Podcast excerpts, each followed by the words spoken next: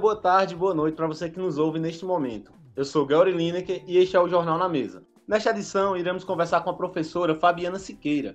Para essa missão, estaremos com o nosso grande Rubens Salomão.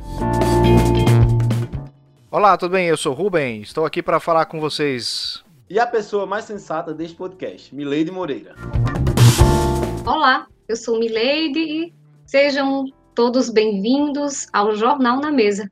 A professora doutora Fabiana Siqueira atua na graduação do curso de jornalismo da Universidade Federal da Paraíba e no programa de pós-graduação do curso de jornalismo da UFPB.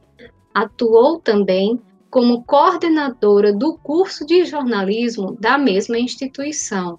Tem doutorado em comunicação social pela Universidade Federal de Pernambuco com doutorado sanduíche pela Universidade Complutense de Madrid e tem uma vasta experiência na área de telejornalismo. Seja bem-vinda, professora Fabiana. Bom, bom dia, bom dia a todos, todas, todos aí que estão escutando a gente. Agradeço demais o convite de vocês participar aqui desse bate-papo, conversar um pouquinho aí sobre jornalismo, sobre meu trabalho também, né? Explicar um pouquinho o que, que eu pesquiso. Enfim, estou aí por vocês. Bom dia, Fabiana. Para começarmos, gostaria que você nos contasse um pouco da sua história, como aconteceu a sua decisão de entrar na docência universitária. Certo. Bom, eu trabalhei por 18 anos em empresas de comunicação. Eu me formei né, na Universidade Federal de Santa Maria, no Rio Grande do Sul. Na época era ainda curso de comunicação social jornalismo. É, eu fiz o curso lá e aí ao longo do curso eu fui desde o terceiro semestre eu fui fazendo estágio em assessoria de imprensa, em veículos de comunicação, alguns trabalhos na época freelancer também, fiz na área de comunicação de jornalismo. E aí um pouco antes de me formar, eu comecei a trabalhar num jornal impresso que também tinha na época já um portal na internet. Isso foi em final de 1997, faz tempo. E aí é, eu fui, eu era responsável na época, né, pela parte aí tinha uma seção policial do jornal e pela postagem do jornal, responsável pela, pela postagem do jornal na internet. Eu já tinha um envolvimento muito grande com essa parte, é, por, por interesse mesmo meu pessoal gostava muito e, e fiquei responsável também pelo caderno de informática na época desse jornal. E assim me formei. Seis meses depois desse começar nesse trabalho, eu fiquei sabendo que tinha uma vaga na TV lá na cidade de Santa Maria, no Rio Grande do Sul. Eram duas vagas, na verdade. A pessoa responsável por lá, pela parte de jornalismo, ela queria, na verdade, um apresentador homem e um repórter homem também. Aí eu fiquei sabendo que era, eram essas as condições, mas mesmo assim eu liguei, né? E fui atrás da, da vaga. Foi assim que comecei a trabalhar na área de televisão. E eu disse para ela: olha, estou aqui disposta a trabalhar. Se quiser, né, posso, pode fazer um teste comigo, fica a seu critério, mas eu não posso mudar minha condição, né? Eu estou aqui para fazer o meu trabalho, mas é, se não surgir ninguém, se você achar, mudar de ideia, né, é, eu sei que não posso mudar isso, né, em relação a é uma decisão sua, mas estou aqui disposta a trabalhar. Duas semanas depois ela acabou me ligando, me chamou por teste, acabei ficando na vaga e assim eu entrei na área de televisão, trabalhei por muito tempo. Paralelamente a essa questão da televisão, trabalhei em todas as funções, eu comecei a dar aula também. Eu fiz mestrado trabalhando na área de comunicação. É, logo depois que terminei o mestrado, surgiu uma oportunidade para trabalhar enquanto eu trabalhava na empresa de comunicação. À noite eu comecei a dar aula também numa, numa universidade particular na área de jornalismo. As coisas foram acontecendo, eu acabei depois vindo para o Nordeste, primeiro para Pernambuco, para trabalhar numa outra empresa de comunicação. Trabalhei por oito anos na, na Globo Nordeste. E enquanto isso, eu fiz meu, meu doutorado, trabalhando também fiz parte do doutorado até fora do, do país. Terminei o doutorado, segui trabalhando e nisso surgiu, era um plano assim mais para frente de voltar da aula ou dar aula paralelamente com o trabalho que eu executava. eu não pensava em mudar assim é, tão rapidamente, né, para somente para a área de acadêmica. Seguia com as pesquisas, seguia estudando, seguia publicando livros junto com outros pesquisadores na área de telejornalismo, que é o que eu hoje pesquiso mais. E, enfim, aí surgiu o concurso para a Universidade Federal da Paraíba, eu acabei me inscrevendo e vim para cá, porque era exatamente na área de telejornalismo. Foi o que me fez pensar, vou ou não vou me inscrever, vou ou não vou. Mas aí, no, último, no penúltimo dia, antes de terminar a inscrição, eu reuni a documentação e, e resolvi concorrer. Foi mais ou menos assim. Uma, uma coisa na, na sua fala me assusta um pouco. É, você disse que 1997, você buscou um, um estágio tudo, correto? Ah, certo.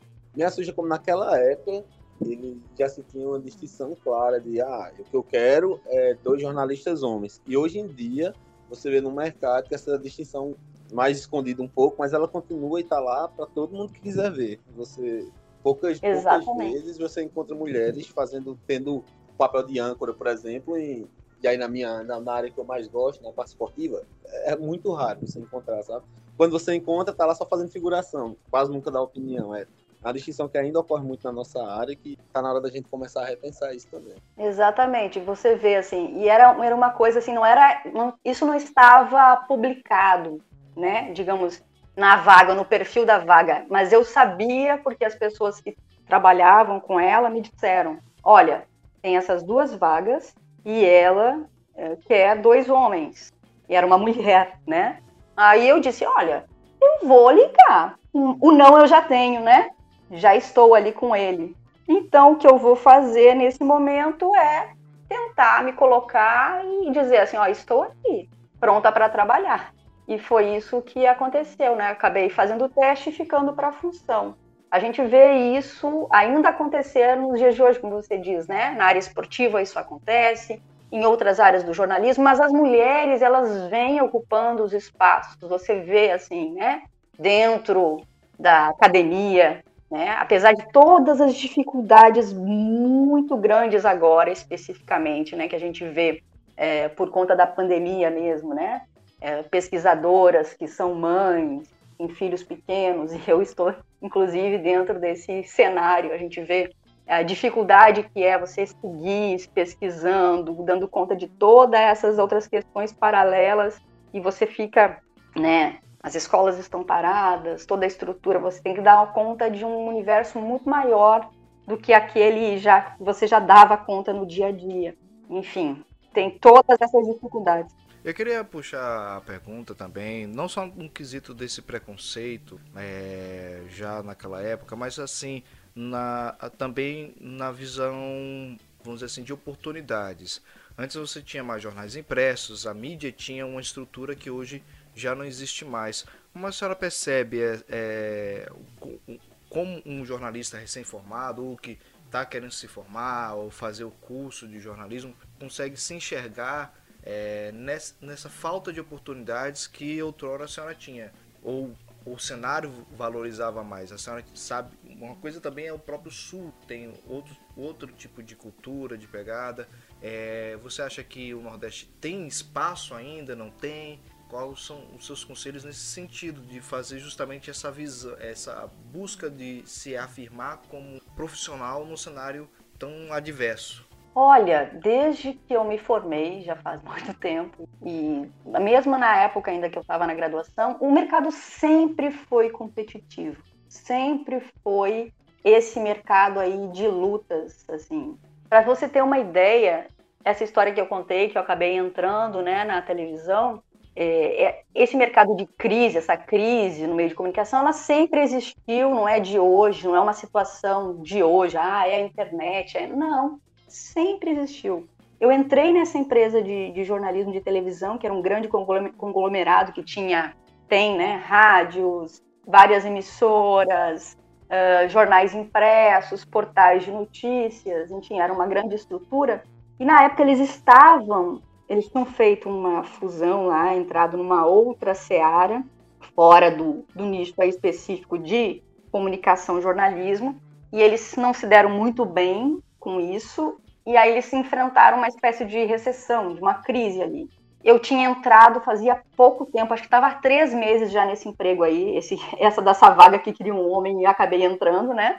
E aí eu recebo a ligação dessa pessoa que na época era minha chefe e disse: Olha, era uma sexta-feira.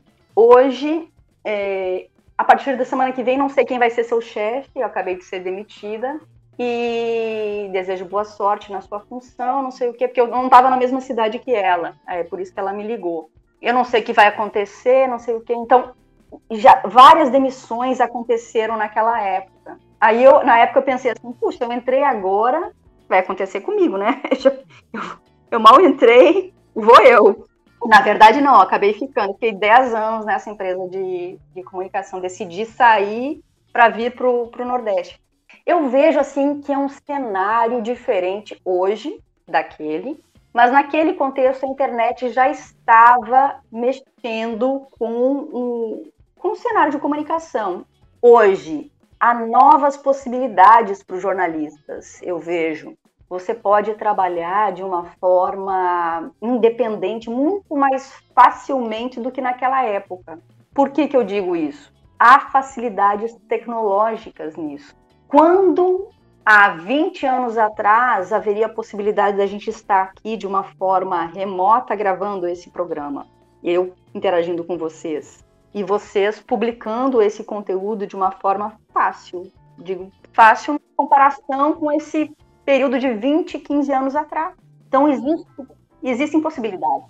Esse é um assunto bem interessante. Tipo, essas novas mídias, a gama de opções que ela dá a quem está se formando, quem quer entrar no mercado é gigantesco. O, que outrora a gente tinha, nós tínhamos pouquíssimos, pou, tinha pouquíssimos veículos que davam espaço e, e, as vagas eram bem limitadas. Que engessava, a academia forma, sei lá, por ano, 2 dois, mil, 3 mil jornalistas e você tinha 30, 40, 50 vagas em, em um jornal, é, por exemplo. Eu, eu quero ah. muito voltar nesse tema. Eu quero muito voltar nesse tema, mas tem a Milady também para falar. Mas eu, eu, eu, eu, eu, eu peço, Milady, se possível for, eu, você faz duas perguntas em sequência, mas tem uma pergunta que eu preciso falar com, sobre esse contexto, que é justamente a quantidade de pessoas que são formadas no curso de jornalismo. A gente pode trabalhar isso depois, é, é, e, e para não, não atropelar, porque o assunto vai, começa a ficar quente, né? Não, não, é que eu preciso fazer essa pergunta à Fabiana, já que ela trabalha com, com, com isso. Mas vá, depois eu faço. Mas eu posso já falar, se vocês quiserem, eu falo rapidamente. Assim, o curso de jornalismo do FPB, ele tem formado aí o quê? Por período, mais ou menos uns 20, 20 e poucos, depende, oscila, né? Depende da quantidade de, de alunos, né? A gente tem que permanecem, mas é mais ou menos por aí, 20 e poucos, 25, 24, não oscila entre períodos, né? Essa questão. E aí, assim, hoje em dia há muitas possibilidades. Eu acho que a gente tem, tem até uma cadeira dentro do curso de jornalismo que é da área de empreendedorismo, né? Eu acho que a gente tem que pensar o jornalismo e as possibilidades de empreendedorismo para além do mercado que existe. E aí... É que é difícil captar também dinheiro, né? Não, não adianta somente ter a, a, as ferramentas se você não consegue tra transformar isso num plano de negócio, se você não consegue Com mostrar certeza. para a, a sociedade aqui, os próprios empresários, quem tem dinheiro para investir em comunicação, que se deve investir em comunicação. Porque não adianta você ter um bocado de gente formada, ter, porque, ter tecnologias e a pessoa não pagar. É, então, mas assim, aí é que tá. Você tem que analisar o mercado, eu acho. Não adianta você querer criar um, um, produto que, assim, ele não vá, não vá ter esse, esse retorno, né, que você está dizendo, né? Você tem que pensar e vislumbrar as possibilidades dentro desse mercado. E o jornalista, às vezes, ele tem uma dificuldade que é o vender, né? Você tem que se aliar a outros para que esse produto seja comercializado, não você trabalhar nesse sentido, né? Talvez seja um pouco mais difícil. Mas hoje em dia eu tenho vários, várias pessoas que se formaram comigo na área de jornalismo, e depois vários outros que eu fui acompanhando, alunos que, for, que foram meus alunos na faculdade onde eu dei aula antes daqui, e depois os que se formaram aqui, que eu venho acompanhando, muitos estão empreendendo, empreendendo e têm empresas de comunicação, né? Em várias, várias áreas aí, trabalhando, seja prestando serviços para empresas de comunicação, seja prestando serviços para de assessoria também. de vários nichos e várias possibilidades que eu vislumbro, assim, até mesmo com área, interfaces com áreas de tecnologia, né? Você vê várias possibilidades. Nessa, nessa questão de remuneração, Rubem Fabiana, ah, eu acho que as próprias ferramentas que a gente tem hoje em dia não nos libertam muito. Antigamente você precisava de um patrão, um pagador. Hoje em dia, as próprias ferramentas como o Instagram e o YouTube, eles mesmo têm uma forma de remuneração deles. Se você vai ser bem remunerado, mal remunerado, pouco, muito, vai depender mais do seu conteúdo do que só de qualquer, de qualquer outra, outra coisa, entende? Então, acho que as novas ferramentas até facilitam essa, essa remuneração. E fica, não fica dependente de um, de um veículo de um, de um, de um pagador, de um patrocínio que vai vir para ele, senão você vai ser demitido ou não. Então, eu acho que facilita bastante. Tem, é, tem esse, esse, essa questão. Mileide quer interagir alguma coisa, perguntar? Estou aqui à disposição de vocês aí para responder o que vocês quiserem. É, professora Fabiana, esse, é, esse gancho do empreendedorismo, inclusive, é, tem muito, é muito forte ainda no mercado, mas eu penso que deve estar também crescendo, é a, as empreendedoras, né, as mulheres também, né, que vêm buscando aí se manter no mercado. E uma relação do que a senhora até trouxe sobre é, mulheres pesquisadoras, né, que são mães de filhos pequenos, a senhora também é um exemplo disso, né? Uma mãe de, é mãe de uma filha pequena e como é que a senhora consegue conciliar né, as atividades profissionais com as atividades que são necessárias realizar no campo familiar. E geralmente assim, o que os estudantes, né, falam é que nossa, a faculdade exige muito tempo da gente, né? A gente não tem tempo para quase nada. E aí, é, enquanto profissional, mãe, mulher, como é que a senhora pode trazer a sua experiência né, nessa conciliação entre tantas atividades?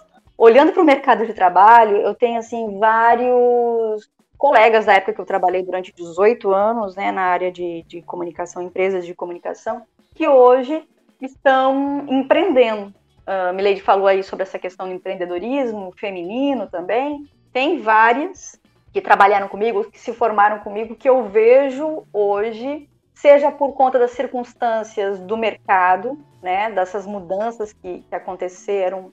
Uh, às vezes ela nem, a pessoa nem queria sair, né, mas aí acabou, né, nesse cenário, né, da pandemia e da crise pelo qual o país enfrenta aí nesses últimos tempos, é, acabou, essas pessoas acabaram migrando para esse para o lado do empreendedorismo, buscando soluções. E tem outros que por decisão pessoal mesmo, antes de qualquer coisa, resolver empreender. Tem pessoas no Sul, na Bahia, nessa situação, em Pernambuco, né? Aqui eu vejo também na Paraíba, que eu conheço, gente que empreende nessa área de comunicação. Tem alguns que montaram assessorias de imprensa para atender veículos para atender profissionais liberais, né? E também empresas nessa área de assessoria, de imprensa e comunicação. Tem outros que trabalham produzindo conteúdos, seja para portais de notícias, seja para rádios, seja para emissoras de TV. Tem gente produzindo conteúdo, por exemplo, documentários ou programas jornalísticos, programas de entretenimento também, e oferecendo isso e vendendo para emissoras. Então, existe uma série de possibilidades. E gente também trabalhando com o YouTube, com conteúdos próprios, né? com as suas redes sociais, movimentando as suas redes sociais com muitos seguidores aí, tem gente com milhares de seguidores que elas, essas pessoas vão agregando, e aí acaba se tornando um outro mercado, né? Outras possibilidades. Existem muitas possibilidades, né? Algumas, como falei, são mulheres que estão encabeçando esses projetos e tem outros que são homens, que eu conheço também, que também estão nesse, nesse meio aí, buscando soluções e, e tendo sucesso, vários tendo sucesso com esses trabalhos. A senhora falou é, sobre a cadeira voltada para o empreendedorismo no curso de jornalismo. Quando a senhora chegou na Universidade Federal, ela já estava né, inserida no currículo ou foi inserida após a sua chegada na, na UFPB? Essa cadeira, que é mercado de trabalho e empreendimento profissional, ela já existe desde, desde a reforma do currículo, na verdade, né? A reforma do currículo, a última pela qual passou o curso de jornalismo, essa cadeira ela foi incluída. Isso foi antes da minha chegada aqui. Foi também no mesmo período que foi incluída, por exemplo, a, a jornalismo de dados, né, e outras mais específicas. É, essas cadeiras elas foram incorporadas nessas mudanças aí do curso de jornalismo, na última atualização do, do projeto pedagógico do, do curso de jornalismo. Eu ingressei há quatro anos, pouco mais de quatro anos no curso de jornalismo e essas disciplinas elas já existiam. Professora, quando, quando a senhora acabou de falar no jornalismo de dados, e acredito que nós três temos pago a cadeira com a senhora, ah, eu me lembro até de uma história engraçada que, que a nota final da cadeira era uma matéria, eu acabei entregando uma matéria de 14 páginas para a senhora, quase um artigo. Foi, eu me lembro. quando, a gente, quando, quando, quando entrevistamos aqui no programa, no Jornal na Mesa, a professora Sueli Mar, Limor e o professor de Varela, nós sentimos que às vezes o próprio docente ele sente falta da interação com, com o aluno em sala. Ah, já que muitas vezes o, o, próprio aluno eles ficam retraídos ou tímidos na presença dos professores, não querem falar, não querem responder em sala, com medo, com algum, outro, com algum problema. Como é a sua relação com os alunos? Nós já estudamos com a, com a senhora, a gente viu que a senhora é uma das professoras que mais a, abre espaço para o aluno conversar, tirar dúvidas, brincar na sala, tudo como é como, como fazer para quebrar essa barreira? Como, a, como profissional, o professor, ele pode tentar quebrar essa barreira com o aluno, tirar ele dessa timidez e fazer ele interagir mais em aula? Olha, existe, assim, você tem que. Cada turma nova tem peculiaridades, né? Quando você é, chega na sala de aula, eu falo no ambiente presencial, você vê, assim, e, e no, na conversa diária, quem às vezes tem mais facilidade para ter essa interação, outros às vezes são mais tímidos, mais retraídos, às vezes têm vergonha de falar diante dos colegas, nem é como professor.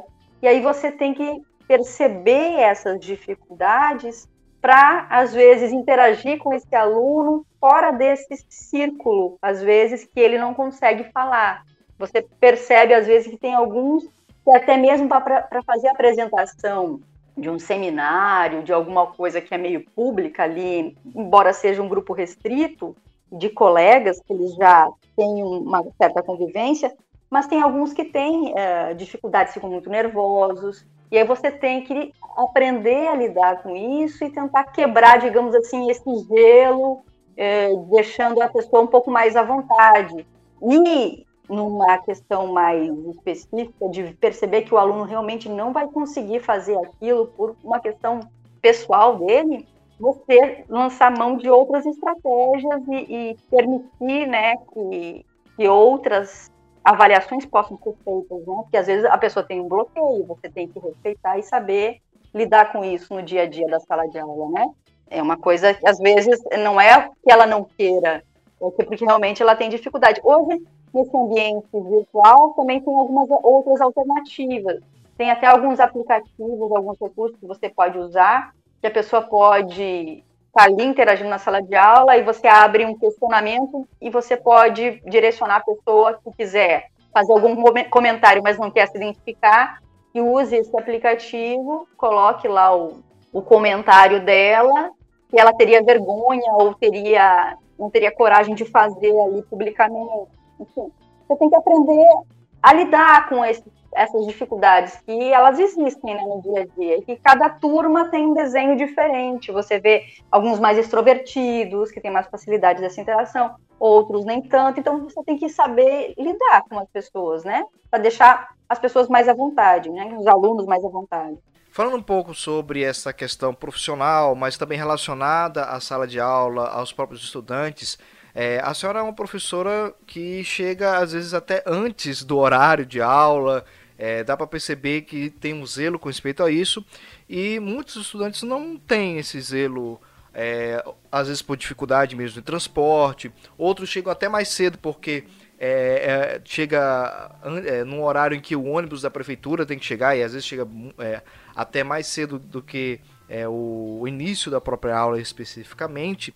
Mas assim, há uma disparidade e dá para ver que conforme o tempo vai passando, o, a responsabilidade do estudante para com as aulas, para com as disciplinas vão diminuindo e o foco fica mais no estágio, nas atividades fora, é, e fica essa coisa tipo a, o, a demanda do estágio acaba sendo mais importante do que a demanda dentro da universidade, sendo que o estágio não, não poderia, em tese, atrapalhar o desenvolvimento dentro da universidade.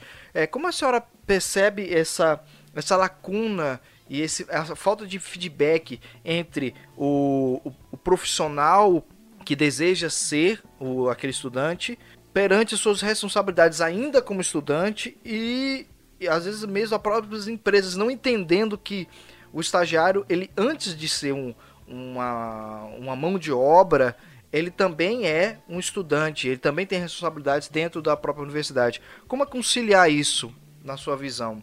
Olha, essa questão na relação estágio e mercado de trabalho, digamos assim, que o estágio ele é um, um, uma forma né, de inserção do aluno nesse meio também, né? Que é um mercado, uma ligação entre o mercado e a academia, digamos assim. Mas, claro, tem que ter um, um, respeito nesse, nessa questão, né? Uh, geralmente, os estágios, eles não acontecem no horário do curso de jornalismo, né, das disciplinas. Mas às vezes eles, alguns alunos precisam ter uma negociação do horário de saída e tal. Você falou do horário de chegada na, na universidade. O horário de chegada, assim, se você é o professor e você está ali abrindo a turma, eu acho importante essa questão do respeito ao horário, né? Você tem, você tem que, digamos, dar o exemplo nesse aspecto, né? Como é que eu vou depois cobrar de um aluno, dizer, ah, você recebeu falta por isso ou por aquilo, se eu não cheguei naquele determinado horário. Então, eu, eu procuro respeitar a questão do horário, mostrar pelo exemplo, né? E até pelo meu, meu próprio jeito de ser, sempre fui assim nos lugares que eu trabalhei, né? O, respeito ao horário, às vezes horário de, né, que você tem é, determinadas atividades, eu acho isso importante, né? Já é uma, uma, digamos assim, uma mostra do profissional que você é, né? Você tenta ser, né? Cumprir suas obrigações e tentar respeitar essas questões. Mas nessa relação entre o mercado e, e a academia, claro que existem questões que você disse assim, que, que o mercado às vezes quer se sobrepor, ou o aluno às vezes entende dessa forma.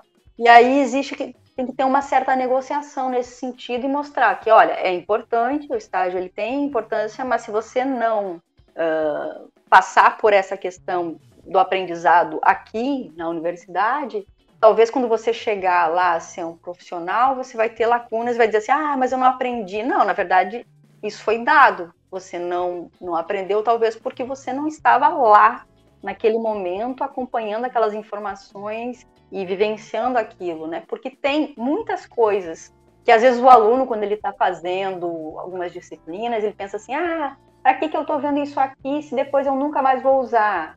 Tem algumas questões que os alunos pensam assim: ah, para que, que isso serve? Mas depois, lá, talvez não imediatamente quando ele se formar, mas lá adiante, quando ele tiver é, no mercado de trabalho mais para frente, vai perceber que aquilo ali tinha um porquê, que aquilo ali faz parte de um contexto, e até mesmo tem coisas que a gente aprende aqui que servem também de embasamento para a gente, leituras que, que depois vão nos dar argumentos lá adiante para a gente discutir outros assuntos com outros profissionais ou com pessoas com quem a gente vai lidar e entrevistar. Então, são questões às vezes teóricas ou questões uh, práticas que têm um porquê, né? De estarem ali, de estarem no curso. Então é importante vivenciar isso e estar presente tanto dentro do curso quanto também depois no seu na execução do, do, do seu estágio, no seu trabalho. Essas duas vivências, as duas são importantes, né? Mas uma não se sobrepõe, né? Não quer dizer que ah, um estágio ele acaba sendo, ah, ele é o mais importante, mas Você só está fazendo estágio porque você está ligado a, um, a, um, a uma universidade. Então, você tem que estar aqui e vivenciar também o que a universidade está lhe oferecendo, né? E nesse caso, uma universidade pública, né? Tem essa outra, esse outra, essa outra questão. Ah, nessa questão do estágio e do, e do horário, ah, eu, as cadeiras, acredito que a, a, o estágio e as cadeiras são em horários distintos. Acontece que nós, que nós temos um problema estrutural em João Pessoa de locomoção. O cara tem que sair uma hora antes da, do curso para conseguir chegar no estágio no horário, entendeu? Eu acho que esse, isso é o que, é, que afeta muito. É isso, ah. o horário de chegada lá, de início das atividades é muito próximo e o aluno às vezes tem que almoçar correndo, né? E essas questões logísticas às vezes que interferem. É mais no final da aula do que no começo da aula que afeta mais, né? O, o estágio, no final da manhã, digamos assim, que é o que você está dizendo, né? Ter a questão do deslocamento, o horário do almoço, né, para você começar a desempenhar as atividades lá no seu estágio. É isso que eu vejo, o conflito maior que eu vejo é nesse finalzinho. É, aproveitando essa fala, né, da relação do processo de formação com a experiência do estágio, o que a senhora pode trazer sobre a sua experiência em relação ao jornalismo paraibano? Em que sentido você está perguntando assim? De de mercado, é, enquanto, enquanto consumidora também, a Fabiana, que agora está né, aqui conosco, né? Então, que, que, que, qual é a sua visão enquanto mercado do jornalismo paraibano e enquanto consumidora também do jornalismo né, regional? É, se me permite uma parte, é, dá para até perguntar assim, com respeito a que produtos que a senhora já viu fora ou em ou iniciativas que seriam interessantes para o mercado de João Pessoa e da Paraíba, que faltam aqui, que seriam interessantes serem experimentados, é, que, fal, que tipo de investimento tanto o setor público, mas também, principalmente o setor privado, pode fazer para valorizar a comunicação.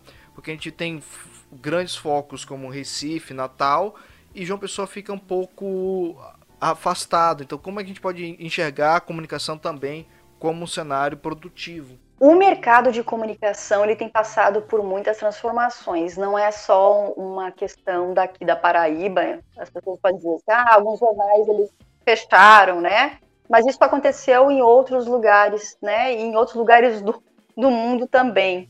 Na Paraíba, o mercado ele, ele, ele tem várias possibilidades, né? eu vejo que existem algumas coisas aí que faltam aqui, que poderia ter, que a gente já vê alguns trabalhos feitos fora, olhando para o jornalismo especificamente, e que aqui não se reproduz tanto assim. Um exemplo, a gente não tem assim uma agência de checagem. A gente vê agências de checagem uh, fora, né? experiências, eu já vi experiências em Porto Alegre, já vi é, experiências em outras capitais, né? Mas aqui a gente não vê. E esse é um mercado que, com, por conta dessa questão da desinformação que a gente vê por aí, uma, uma quantidade enorme de informações circulando e algumas deturpadas para atingir determinados objetivos, e a gente não vê esse outro lado aí de checagem dessas informações funcionando como um serviço, talvez, pode ser um serviço atrelado aos meios de comunicação que já existem, um serviço independente por meio de parceria firmada com veículos que já estão aí, ou até mesmo iniciativas dos próprios veículos de comunicação de ter isso dentro né, dos, dos seus trabalhos ali. A gente vê, por exemplo, o G1 tem nacionalmente, mas eles não têm esse trabalho com uma agência de checagem aqui dentro. Estou um exemplo, né? A gente vê essas iniciativas externas, mas a gente não vê isso. Isso é algo que poderia é, ter e até mesmo ter uma vinculação com a própria universidade, de ter algo relacionado, um projeto, alguma coisa assim, também de, de checagem ou via empresa júnior, via, sei lá. Mas há muitas possibilidades. né? Nesse sentido, eu vejo nesse, nessa área de, de, jornal, de jornalismo especificamente, essa possibilidade aí, com uma delas, né? A gente vê externamente, mas não vê se reproduzir aqui. Eu acho que na, na parte de audiovisual há muito espaço aí dentro do mercado paraibano também para você produzir conteúdos aqui, seja dessa área cultural, que é muito rica, né? Pegando o Nordeste como um todo também, nessa área rural ou em outros aspectos aí, e você produzir conteúdos e seja para um canais próprios ou para comercializar externamente, né? Mostrando a riqueza cultural daqui, né? Eu acho que ela é diferenciada e muito, muito, muito, muito rica mesmo. Professora, a, nós somos, todo ser humano é um processo de construção e reconstrução permanente. Cada dia a gente vai se reconstruindo, agregando experiências, mudando modo de pensar e tudo, levando nesse, nesse modo de ver como é como era a Fabiana que entrou na faculdade, entrou na UFPB para dar aula no primeiro dia e quais as diferenças para a Fabiana de hoje? Qual, como se deu esse seu processo de construção como professor e como profissional na universidade? Olha, eu não vejo assim tanta diferença da Fabiana que entrou aqui na UFPB para a Fabiana de hoje, digamos assim. Eu já trabalhava com essa parte de pesquisa, que sigo, fazia parte de, faço parte de uma rede de pesquisadores de jornalismo, a rede Telejor, pesquisadores de telejornalismo do país todo. Então eu sigo com essas atividades até esse ano a gente pela rede nós publicamos três livros, lançamos três livros e eu participei em, dois deles, né, que estão, foram lançados agora no encontro da SBPJ de jornalismo. Então nessa parte de pesquisa uh, sigo já dentro dessa dessa proposta, né. Claro que agora a, há um avanço, digamos, da Fabiana que ingressou para agora, por conta também de estar tá inserida no programa de pós-graduação em jornalismo PPJ, que é um mestrado profissional. Então, é, sigo com pesquisas, com orientandos, publicando trabalhos nesse sentido.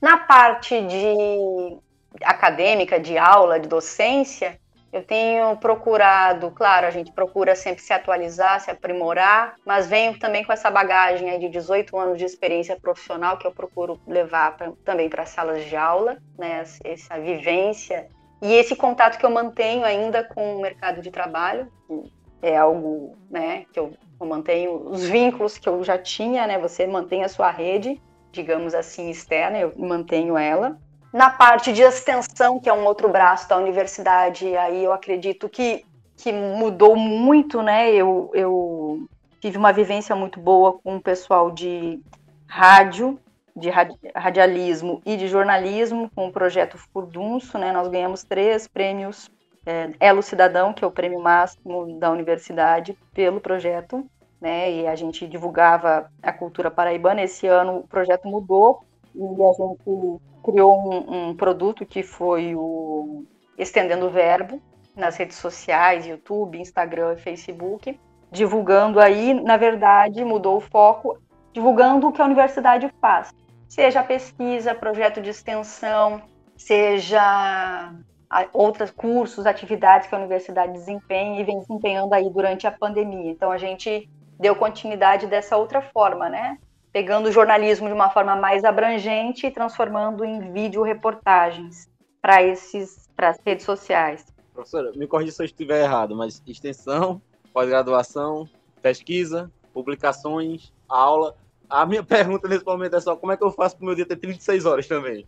É muita coisa. Ah, como, como é conciliar muita... isso tudo? É muita coisa. Olha, eu vou lhe dizer. Além de ser, além de ser mãe, além é. de ser mãe, além de ter todo um, um trabalho junto com o seu companheiro em casa. Então, assim. é, é assim, eu, eu acordo, na verdade, assim, desde que eu comecei a, assim, comecei a trabalhar, trabalhei em telejornalismo e trabalhei em telejornal bem cedo, né? Eu era a pessoa que chegava três horas da manhã na redação, a pessoa que abria a redação. Trabalhei por um bom tempo assim. Isso mudou o meu relógio biológico. Quando entrei aqui na Universidade Federal para trabalhar, eu vinha nesse ritmo. Eu trabalhei, para vocês terem uma ideia, trabalhei até uma sexta-feira lá na emissora, porque eu, eu, quando eu passei no curso, eu saí. Numa, numa sexta-feira, na segunda, eu estava aqui. Eu levei um ano para o meu relógio biológico voltar um pouco mais ao normal, mas eu sigo acordando cedo. Então, para render, para fazer tudo que eu tenho que fazer, eu tenho acordado cedinho, às vezes 5, às vezes 5 e meia da manhã. E aí eu vou já para o computador, que é a hora do silêncio na minha casa. E aí eu consigo fazer muitas coisas, da parte de pesquisa, da parte de correção, de TCC, de trabalho, de, de dissertações, né, que é no mestrado. Então, a gente tem que se virar com o tempo que a gente tem, né? Trabalha fim de semana, você, as pessoas pensam assim, ah, você vai, vai trabalhar, vai ser professor numa federal e você não vai trabalhar fim de semana. Muito pelo contrário, hoje eu, eu acho que eu trabalho mais do que quando eu trabalhava na iniciativa privada. Porque na iniciativa privada, como jornalista, eu tinha plantões no fim de semana. Mas eu ia lá, fazia, colocava jornal, e às vezes interagia, né, como editora-chefe em casa. As pessoas perguntavam, ah, vai ter tal assunto. Ah, ok, faz assim, faz assado. Mas eram interações pontuais, decisões que você tomava. E aí você não leva trabalho para casa nessa proporção que você acaba levando como professor existe uma carga horária muito grande, de fato. É, professora, eu queria perguntar algo relacionado, principalmente essa, essa postura, às vezes meio difusa no, na comunicação na UFPB, de ter tantos projetos, tantas iniciativas que elas não se conversam muito, não são tão integradas. A senhora foi é, coordenadora de curso, é, participa do programa de pós-graduação tem projetos de extensão, mas é, a senhora vê que tem outros professores, outros colegas também têm seus projetos e não existe uma integração. Às vezes é até um, um tá falando a mesma coisa, podendo estar tá, é, interagindo de determinada maneira, até para fazer algum tipo de evento ou, ou, algum tipo de produção em conjunto, isso não é muito bem executado, fora as raras exceções. É, mais recentemente, a, a, algo, por exemplo, relacionado à rádio, né? Que a gente tem radialismo conversando agora com, com rádio jornalismo, a partir da professora Olga e a professora Patrícia.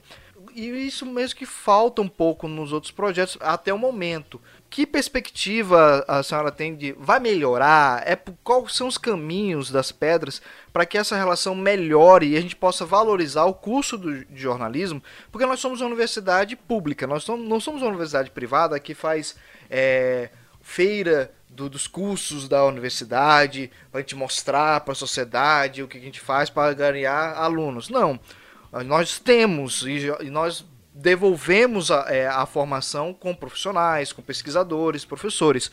Mas assim, como é que a gente pode valorizar a nossa própria produção ao ponto de mostrar também para o mercado da, da comunicação local que existe possibilidades de investimento, que existe é, produtos e, e, pessoas que podem produzir é, peças e, e e, reportagens, matérias, ou a mesmo até assessoria de comunicação e de imprensa, com talento, com conhecimento e não somente esperar chegar, cair do céu ou o próprio estudante vai ter que ir lá ir até as empresas, por que não convidar elas, entendeu? Como a senhora percebe essa falta de um, mostrar o que é feito de forma mais integrada é, no jornalismo e dois, como a gente pode usar isso para é, valorizar o trabalho que é feito dentro da universidade pública.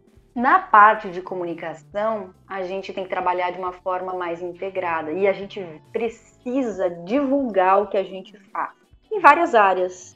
No momento que as pessoas começam a conhecer o que é feito dentro da própria universidade, às vezes começam a surgir os interesses e as afinidades. Você fica sabendo, ó, uh, fulano desenvolve um podcast assim, assim, e eu faço podcast também, digamos, né? Não é o meu caso, mas enfim.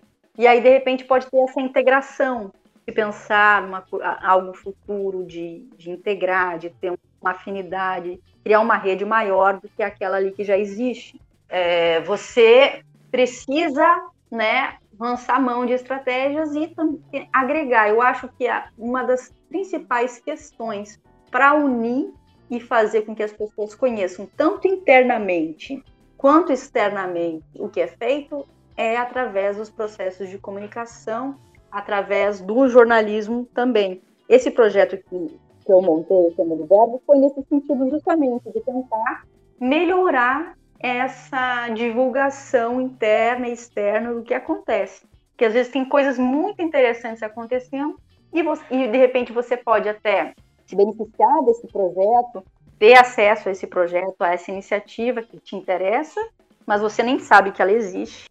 Mas através de uma ação de comunicação você pode você pode tomar conhecimento, né? E isso é, um, é uma, é uma estratégia também para divulgar o trabalho que é feito pelos alunos, né? Tornar o trabalho dos alunos conhecido, reconhecido. Então, acho que tem que criar esses elos. E no caso dos professores, é buscar, cada um precisa buscar aqueles com quem tem afinidade nas propostas de pesquisa, de extensão, né? Principalmente na parte de extensão, para criar trabalhos integrados. Esse que você citou é um exemplo que funciona muito bem. Né? A professora Norma e a professora Patrícia têm esse elo realmente que elas uh, se aproximaram, né, por esses interesses de, de, dessa área que elas estudam, né, rádio, e aí elas estão desenvolvendo realmente esse trabalho em conjunto, que é muito, muito, muito bacana. São iniciativas assim, né, de aproximação, né, e eu acho que o trabalho delas também tem ajudado a divulgar o que é feito na universidade e nesse caso aí por meio da mídia sonora. Professora, é, aproveitando essa, esse campo de universidade e também colocando a questão, a, o que o momento né, que o nosso país está atravessando, qual o seu ponto de vista em relação a esse momento e como isso afeta a universidade? Olha, a universidade ela vem enfrentando dificuldades há muito tempo. Na época que eu estudei na universidade, na universidade onde eu estudei, eu me lembro que eu fazia estágio, fazia às vezes reportagens, né, dentro do, das propostas, dentro da proposta do curso, das disciplinas e também para os locais onde eu trabalhei como assessora ou como estagiária também. E tinha, sabe, uma grande quantidade na época. O problema maior era questão de recursos, que ainda segue hoje, né? era a questão de profissionais também. Na época, eu me lembro que numa conversa com o pró-reitor lá de administração da Universidade Federal de Santa Maria, ele me disse que isso lá na década, final da década de 90, 90 não, 96, 97, por aí, 96 por aí, é, tinha, sei lá, 40% dos professores é, substitutos, né? ou seja, pessoas que passavam de uma forma temporária, ficavam um tempo na universidade e depois o contrato terminava. Isso implicava uma série de questões, né? Uh, impactos na pesquisa, em projetos de extensão, né, que não tinham continuidade, enfim. Então não é uma coisa de hoje o problema. Hoje a gente vê um grande problema nessa parte de recursos, né? A universidade enfrentando muitos cortes e isso tem um impacto grande, né? A gente vê o impacto disso nos laboratórios. Nós, por exemplo, o curso de jornalismo, os laboratórios são o quê? São equipamentos. E esses equipamentos, eles mudaram radicalmente nos últimos anos. Eu digo aí radicalmente porque teve uma mudança significativa do analógico para o digital, uma transição grande. Então, equipamentos que você já tinha estruturado, como de laboratórios como estúdio de TV, entre outros, você passou do analógico para o digital e mudou completamente. Os equipamentos que você tinha analógicos não servem mais. São museu, peças de museu. E necessita de investimento, que precisa de uma atualização constante. Então, esse corte nos recursos, ele tem uma implicação, sim, grande. E a gente tem muitos desafios aí nesse cenário é, muitas dificuldades. Né? A universidade ela precisa ser vista como uma grande aliada da, né? uma grande aliada da sociedade, né? na busca de soluções, pesquisas que ajudam a sociedade. E de fato isso acontece e esse trabalho é feito. E as pessoas precisam visualizar externamente isso e a importância das universidades, né? Como propagadoras de conhecimento, como, como espaços para se pensar em soluções para os problemas que a gente vivencia fora, né? E também como espaço que é principal de formação profissional. Nós formamos pessoas para o mercado, né, para a vida também. Então, existe todo esse papel fundamental da universidade e que precisa ser valorizado. E a gente precisa de, desses recursos para dar continuidade, continuidade, aos trabalhos que são feitos. Professora, eu queria falar um pouquinho sobre o futuro. É... A senhora já prevê que o nosso currículo deve mudar. No currículo de jornalismo, algumas coisas estão entrando em desuso, a, a, como a senhora mesmo falou, não somente equipamentos, mas alguns processos mudaram também. É, vou falar algo que o nosso colega Gary gosta muito, de ele quer logo enterrar de uma vez por todas o jornalismo impresso. Então. Não, não, não, não, não, não. Não, calma aí. Eu não quero enterrar o jornalismo impresso. O jornalismo impresso, para mim, ele tem um valor histórico gigantesco. Agora, o valor hoje, enquanto aprendizagem para a profissão, tirando a parte histórica, é quase zero. Até porque, por uma aculturação de uma nova geração que vem e que não tem o hábito de ler livros físicos e ler nada que, que, é, que é impresso em papel, não tem por que a gente aprender uma profissão. Com essa provocação com respeito a que ninguém é, mais lerá nada impresso, é, como a senhora percebe é, as modificações futuras? O que a senhora colocaria como disciplinas novas, novas habilidades para um jornalista? É, e o que a senhora retiraria, pensando cada vez mais nesse, nessa busca de um profissional multifacetado que é quase a volta de um comunicador social, porque é mais que é mais que só fazer jornalismo, é editar, é gravar vídeo, é, é, é trabalhar relações públicas, é tudo. Na verdade, não. assim, jornalismo ele tem uma função específica. Por mais que você, claro, você vai dominar os processos para chegar àquela, àquele objetivo, mas você vai lidar com informação, seja ela na mídia que for, né? Notícia, vai transformar de alguma forma notícia, ou vai atender a imprensa, né? Que vai buscar informação, ou vai oferecer aquele conteúdo daquela determinada pessoa, determinada empresa para os meios de comunicação. Auxiliando nessa. Mas você vai usar estratégias jornalísticas, né? De convencimento para vender, digamos, entre aspas, esse conteúdo. Mas o jornalismo, ele, claro, ele tem passando por mudanças. Gary falou aí sobre a questão do jornalismo impresso. Essas mudanças não são de hoje. Desde que eu entrei na área de. Eu comecei a fazer o curso de jornalismo em 1994. Eu entrei no curso de comunicação social e jornalismo. Já se falava, na, um pouco depois, naquela época, surgiu a, a internet comercial e já se falava sobre essas transformações, né? E aí tem até um livro que é de um autor espanhol que fala no caso da televisão, por conta desse contexto da internet, que ele decreta o fim da televisão que a gente conhece hoje. A televisão ela segue aí, ela pode mudar, ela pode ter outras telas, mas a televisão segue.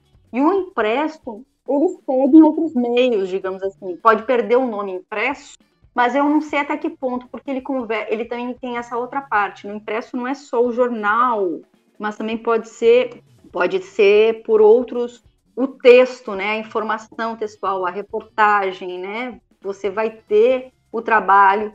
E eu não sei até que ponto morre totalmente o impresso ou não. Pode morrer o impresso que a gente conhece hoje como impresso, mas ele pode se reinventar nesse processo. E eu não acho assim, ó, você diz assim, 5, 10 anos, eu não sei, faz muito tempo que eu escuto isso, sabe? Assim como faz então, muito tempo que eu escuto o fim da televisão e a televisão segue aí. Ou do rádio. É, o rádio eterno. O eterno é. rádio. O rádio morreu. O rádio morreu. E Quando daí, o cinema surgiu, tá, disseram é, que o rádio morreu. O, Na verdade, não morreu. Ele se o rádio, o rádio, o rádio é um defunto que a gente tá, tá teimando em não enterrar. Mas meu ponto, meu ponto é o seguinte: é a teoria do turco aplicada ao jornalismo. ah, não é o que era a teoria do turco? Era uma máquina de xadrez onde tinha uma pessoa dentro dessa máquina era uma pessoa que tinha que sabia as regras, ia mexendo as peças e diziam que era uma máquina que estava é a mesma coisa. A, o impresso está lá por uma por uma razão desconhecida, porque o, o mercado mesmo não tem mais não não tem mais não abrange mais isso.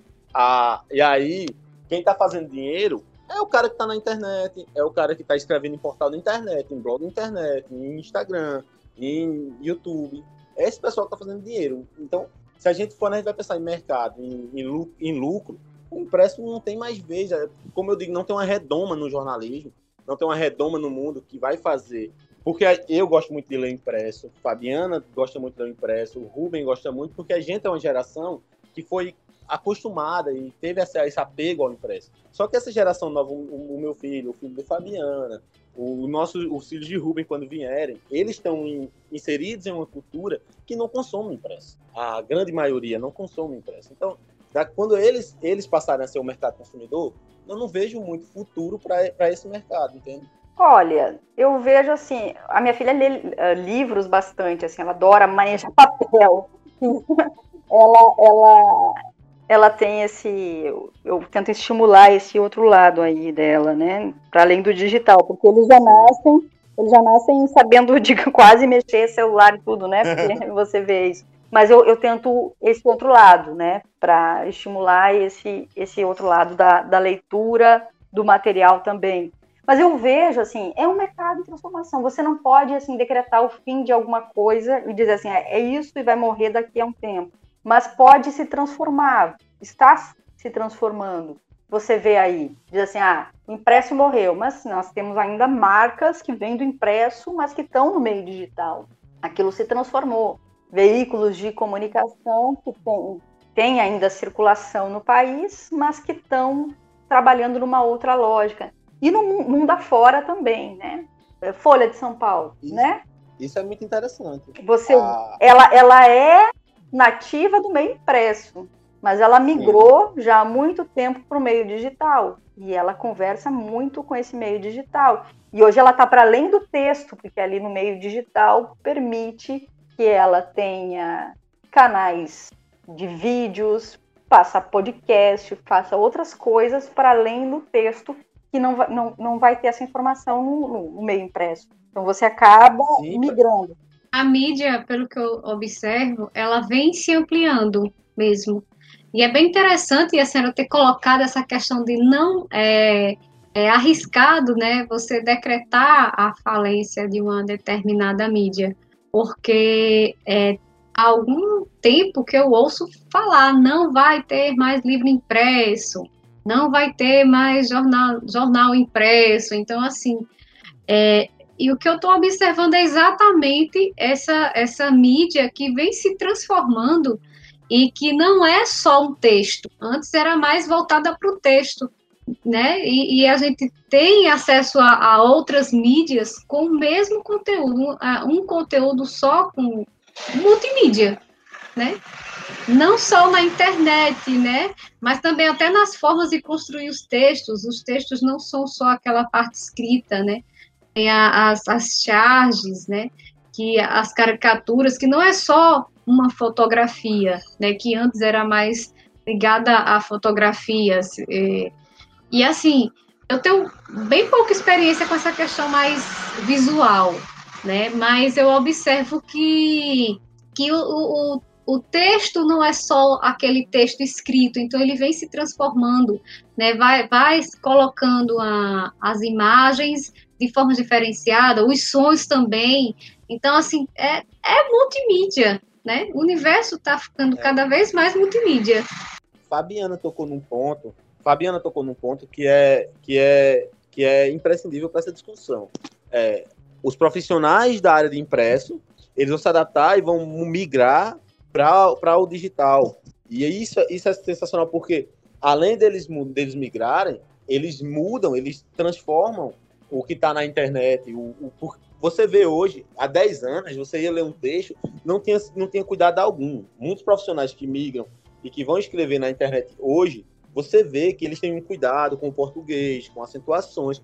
Eles transformam, eles qualificam aquele produto muito. E isso é muito importante. Só que, ao mesmo tempo que a gente fala que, que eles vão migrar, que a mídia migra, essa mesma migração para o online acaba matando o físico. É, é, é muito mais barato você fazer um texto hoje na internet, distribuir via WhatsApp, via Instagram, via message para milhares de pessoas, do que você imprimir 500 jornais, Com mil certeza, jornais é, pelo custo, para as pessoas.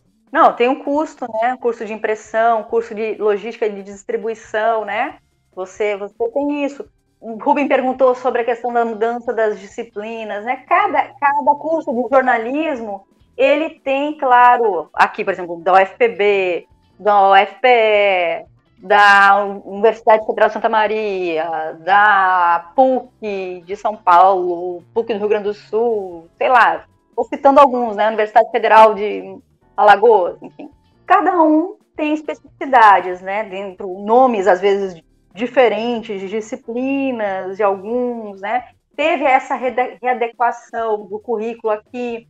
O currículo de jornalismo, o ideal é que isso, essas alterações elas acontecem via núcleo docente estruturante, que é o NDE, é um grupo de professores que faz parte, e aí eles se reúnem com essa finalidade, avaliar o currículo, a situação que tem e fazer as adequações. Aí podem mexer nas disciplinas, nome das disciplinas, carga horária delas, pode incluir novas disciplinas que não estavam previstas ou tornar algumas que eram do currículo lá como optativas como obrigatórias, né?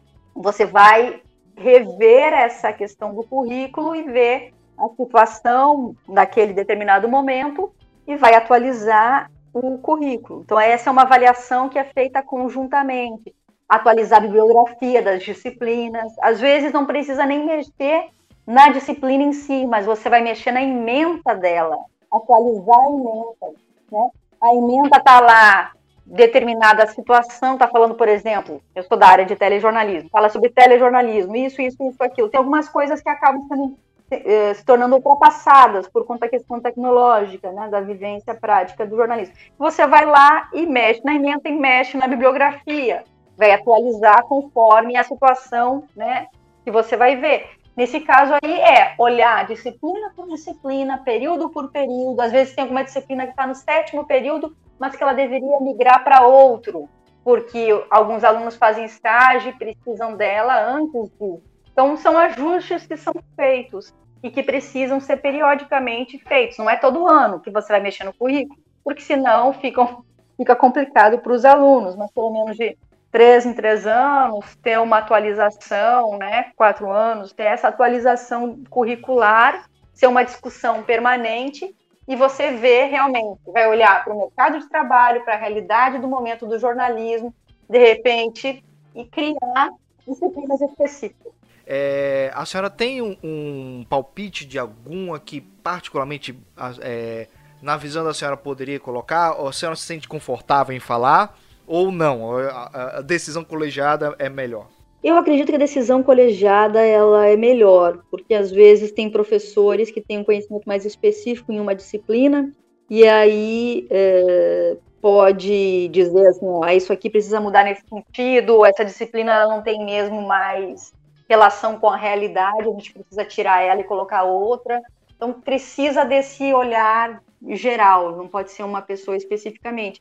No caso da disciplina de telejornalismo, ela precisa ser constantemente atualizada, né? Assim, digamos, a emenda dela, a bibliografia dela, é algo que pode, que precisa ser feito, né? Precisa olhar para essas mudanças do jornalismo televisivo e fazer esses ajustes, né?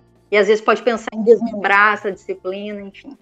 Eu não queria sair da polêmica do que da questão que eu falei da, da comunicação social, porque assim é, a gente percebe algumas vagas de estágio que o que se pede para na, na vaga para jornalista é quase a mesma coisa, se brincar é botar para jornalismo e para social media. É, a, gente, a, nossa, a, a nossa profissão não está sendo tão valorizada ou melhor delimitada em algumas, em algumas oportunidades no campo da comunicação, pelo menos nos últimos que eu percebi e olhei. Como a senhora percebe isso, é, essa confusão e essa busca de um profissional tão multifacetado que pode ser qualquer coisa do, do da comunicação, desde que saiba editar, cortar é, vídeo, imagem, é, construir um texto e que tenha a base da, da teoria da comunicação, é o que o pessoal está pegando, e não necessariamente o jornalismo que nem diploma serve como algo como uma reserva de mercado. Como a senhora percebe essa essa coisa mais crítica? Eu vou botar uma polêmicazinha aqui. Olha, eu acho que as pessoas que estão definindo essas vagas precisam atentar, né, para o que elas realmente querem. Claro que algumas funções jornalísticas podem prever esse lado de divulgação via redes sociais, usar as estratégias, né, de eh, imprensa, né, jornalismo nessa divulgação. E tem coisas que realmente não têm uma relação direta com o jornalismo. E aí é um problema do mercado mesmo, de entendimento, talvez, de algumas, algumas empresas de comunicação nesse sentido. Eu vejo assim, em outras, já isso já é mais consolidado. Você sabe o que você quer, por exemplo, você quer um estagiário na área de telejornalismo e aquele estagiário vai fazer as funções, né, auxiliando na produção, né, auxiliando na gravação de conteúdos, enfim, mas do lado jornalístico, dentro desse aspecto. Então é, é uma questão né, do perfil que da empresa, a gente mas o jornalista em si trabalha com informação, né, com a propagação dessa informação ou, ou a assessoria de imprensa, né, prestando esse, esse tipo de trabalho, né, em várias vertentes dessa, desse aspecto aí. Fabiana, o final do ano está se aproximando, né? Daqui a pouco a gente está. O Natal já está aí, chegando, e uma das consequências é a gente, né, é, tem pessoas que estão se formando agora, tem estudantes que estão se formando, e outros, né, que estão começando a se preparar para no próximo período, né, iniciar o seu curso. Então, o que, que a senhora tem para passar de mensagem para quem está chegando e para quem está se formando, né, na universidade? Nós temos aí vários alunos que estão terminando aí o TCC, estão agora nesse momento aí correndo com os ajustes finais, né, no curso de jornalismo, mesmo de forma remota, enfrentaram vários desafios aí para conduzir o trabalho de conclusão e eles vão semana que vem já entregar para a coordenação do curso esse trabalho. Eu desejo assim que esse próximo ano é, seja aí de muitas oportunidades ou que eles também consigam se colocar no mercado de trabalho de forma é, também independente, se assim desejarem, né? Que é, isso, esse cenário a gente vai depender muito desse cenário da pandemia, né? Como isso vai se desenrolar, mas mesmo assim, diante dessas dificuldades todas que a gente vem enfrentando, há oportunidades e há espaço para esses alunos no mercado aí, aí, seja o mercado que ele é restrito, a gente sabe, na Paraíba, na área de comunicação de jornalismo, mas existem essas outras possibilidades. Muitos alunos que são de jornalismo, eles não são, na verdade, é, da Paraíba em si, tem muitos de outros estados aí que estão se formando, né? Alguns que são de Pernambuco, no interior de Pernambuco, de outros, outras localidades também. Nordeste, de outros lugares. Enfim, eu desejo assim boa sorte para todos, né, nesse nessa nova jornada que eles estão prestes a começar e nós estaremos aqui como professores para apoiá-los, né, no que eles precisarem nesse ingresso aí no mercado profissional. E para os alunos que estão chegando, a gente nem sabe ainda como vai ser o próximo semestre, ainda não tem esse desenho definitivo de como vai ser, mas é, desejo que esse curso, que a gente possa em algum momento voltar para as atividades presenciais, para a gente estar tá de volta, olho no olho, na sala de aula, conversando, tocando os projetos que a gente tem aqui, integrar esses alunos nessas atividades do curso, fazer com que desde o começo eles possam participar, estejam junto, né, com com os professores, enfim, com os funcionários aqui da universidade também, desempenhando suas funções, aprendendo, né, desenvolvendo atividades, participando de projetos, enfim, que eles possam ter essa vivência é, da, do curso de jornalismo, né, e desejar que, dizer para todos que são extremamente bem-vindos aí no curso. Professora, para terminar a minha participação, só queria perguntar para a senhora é, qual foi o momento mais engraçado na de gravação, de do ao vivo mesmo, do telejornalismo, que a senhora viu ou participou que é algo para deixar a, a, mente de quem está entrando e quem já é jornalista mais leve com respeito que erros acontecem com todo mundo e que a vida que segue é importante manter o padrão, o caráter e a, o profissionalismo no melhor sentido possível. Olha, pensando aqui, momentos engraçados, tem vários, né? Tem muitos momentos também dramáticos no jornalismo, no dia a dia, especialmente televisivo, né? Nem sei se são engraçados na hora, às vezes podem não ser muito engraçados, os engraçados são depois. Na hora são até um pouco desesperadores, né? Você quase infarta, né? Olha, uma das passagens mais dramáticas, assim, que depois ela pode, ela vira até um pouco engraçada, digamos assim, mas na hora não foi muito engraçado, não um plantão de sábado, estava eu com outros colegas, eu responsável para colocar um jornal no ar, e aí tinha duas situações naquele sábado.